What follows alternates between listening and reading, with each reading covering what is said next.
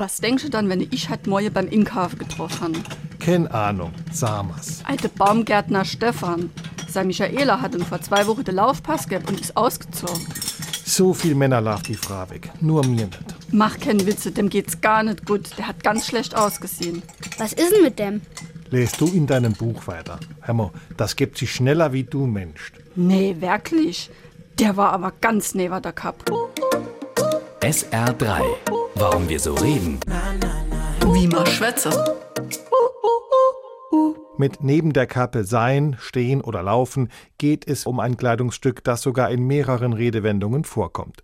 Die Kappe war seit dem Mittelalter eine übliche Kopfbedeckung, die manchmal stellvertretend für den ganzen Menschen stehen kann. Das weiß man spätestens seit der Geschichte von Wilhelm Tell, der nicht den Hut seines Landvogts Gessler grüßen wollte und deshalb mächtig Huddel bekam. Neben der Kappe sein, stehen oder laufen bedeutet so viel wie neben der Spur sein, durch den Wind sein. Kurz, nicht ganz bei der Sache, benommen oder schlicht und ergreifend dumm sein. Die Kappe steht hier sinnbildlich für den Kopf. Wer neben der Kappe war, der war nicht ganz bei sich.